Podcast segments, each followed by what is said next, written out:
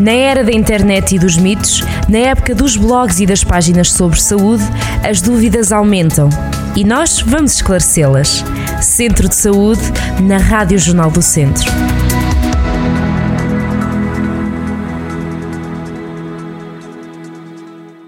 Sejam todos muito bem-vindos a mais um Centro de Saúde. Quando o tema é amamentação, é normal surgirem dúvidas e hoje vamos ter connosco a enfermeira Susana Gomes, especialista em enfermagem de saúde infantil e pediátrica no Hospital CUF Viseu, para nos esclarecer algumas dúvidas mais comuns e explicar como devem os pais proceder nesta fase tão especial da vida.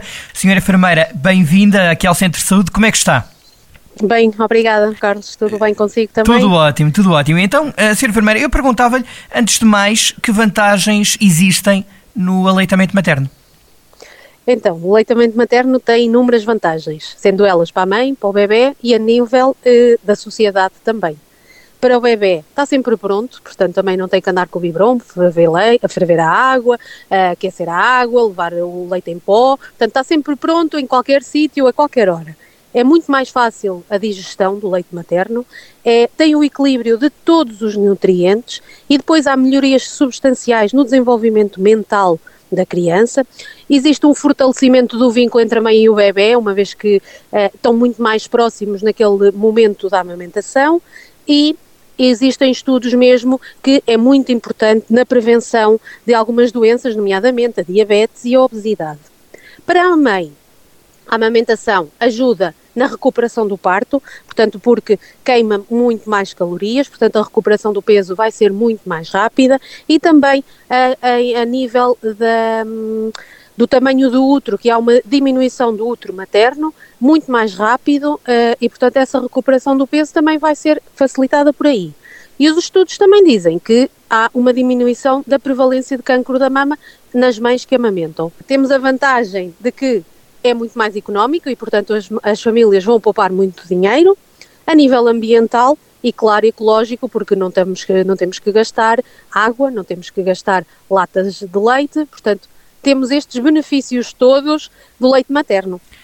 A senhora enfermeira, muitas mães acabam por desistir de amamentar. Isto acontece porquê?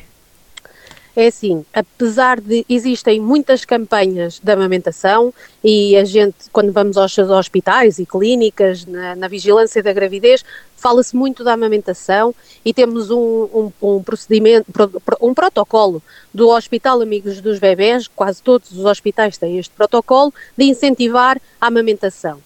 E as mães têm o apoio dos profissionais de saúde enquanto estão na maternidade e 90% das mães iniciam a amamentação. No entanto, metade desiste da amamentação no primeiro mês de vida. Isto muitas vezes acontece porquê? Porque as mães vão para casa e estão completamente sem apoio. É nos primeiros dias após a chegada à casa que surgem muitas dúvidas e as mães não sabem a quem recorrer para tirar essas dúvidas. Os profissionais de saúde, onde é que estão para ajudar estas mães? É na, em casa que muitas mães têm a subida do leite ou descida um, ehm, e, portanto, isso causa alguns constrangimentos e algumas dificuldades. As mães têm dúvidas há muitos mitos e as mães têm muitas dúvidas de que se têm leite ou não suficiente, se estão a fazer as coisas corretamente e, portanto, as mães desistem da amamentação porque têm algumas dificuldades e, portanto, deixam de dar mama e vão pelo caminho mais fácil que é um biberon. Eh, senhora enfermeira, que dúvidas ou que problemas mais comuns eh, lhe colocaram enquanto enfermeira eh, especialista nesta área de saúde infantil e de, de pediatria? É assim, as principais dúvidas são uh, do posicionamento do bebê, se o bebê está a mamar o leite suficiente ou não, nós não temos um debitómetro à ponta da mama para saber se o bebê está a ingerir ou não a quantidade de leite que é recomendada em função da idade e dos dias que tem. No entanto, nós temos indicadores indiretos, como a quantidade de xixi que as crianças fazem, que nos dão mais ou menos o feedback se estão a mamar ou não o suficiente. Mas as mães têm muitas dúvidas e há aqueles mitos de que ah, tens um leite fraco ou um leite forte. Essas são as principais dúvidas, como um, uh, eh, o posicionamento, as fissuras, o que é que há de fazer, o posicionamento, pronto, essas são as principais dúvidas que as mães têm um, relativamente à amamentação, a quantidade de leite é a principal, se estão a mamar ou não o suficiente. E já agora, há leite mais forte e leite mais fraco? Não. Uh, desde que as mães façam uma alimentação equilibrada, os leites são bons. Todos os leites são bons. Temos é que ver como é que o bebê mama, se mama o leite todo de uma mama do início ao fim dessa mama, porque o leite inicial da mama é um leite açucarado para repor os níveis de açúcar, porque a criança teve 3, 4 horas ou duas sem mamar, e o leite final dessa mama é um leite gordo, e é esse que faz o bebê engordar. E às vezes o que acontece é as mães dão uh, um bocadinho da, de uma mama e um bocadinho da outra, o que às vezes não é correto, e aí o bebê só está a fazer leite açucarado, e às vezes não aumenta de peso por causa disso, não é porque o leite é fraco. É porque não está a fazer a totalidade do leite gordo que, que a mãe tem. Fica aqui este esclarecimento importante. Senhor Enfermeiro, outra questão. Porquê é que é importante os pais procurarem ajuda? É também para quebrar estes mitos, não é, que falou? Sim, sim. Uh, o, o, procurar ajuda, às vezes, é para desconstruir os mitos e as crenças que as mães têm. E, os, as mães, e quando falo das mães, falo dos pais também, porque a amamentação e a vinda de um recém-nascido, é, nós cuidamos não só da mãe, mas também da família, do pai, de quem está mais próximo uh, da mãe, uh, para apoiá-la. E, portanto, às vezes há muito, temos que reforçar algumas estratégias para ver se a criança está a mamar bem, esclarecer as dúvidas e diminuir muito o stress que a mãe vive. Porque o stress faz a inibição de duas hormonas fundamentais na, na amamentação, que é a ocitocina e a prolactina, e se as mães estiverem uh, muito estressadas, não existe a produção desta hormona, não existe a produção de leite, e depois andamos aqui num ciclo vicioso.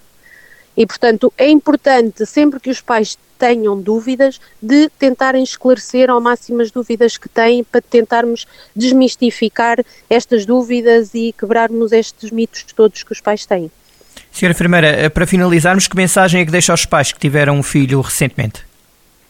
Uh, a mensagem que eu passo aos pais uh, quando, trabalha, quando trabalho com os pais e grávidas é sempre que tenham dúvidas para pro, procurarem ajuda diferenciada de profissionais que saibam. Uh, esquecerem um bocadinho, eu costumo dizer, sempre que fazia os cursos de amamentação, que as mães podem ouvir os conselhos todos, mas têm que ter um filtro muito bom uh, e, portanto, só as coisas importantes e verdadeiramente estruturadas é que devem ficar. Portanto, todos os pais que têm dúvidas devem procurar apoio diferenciado, uh, por profissionais da área e que conheçam bem este ciclo todo da amamentação e como é que as coisas uh, se desconstroem e como é que nós podemos dar estratégias aos pais para tentar perceber se a amamentação está a ser bem sucedida ou não.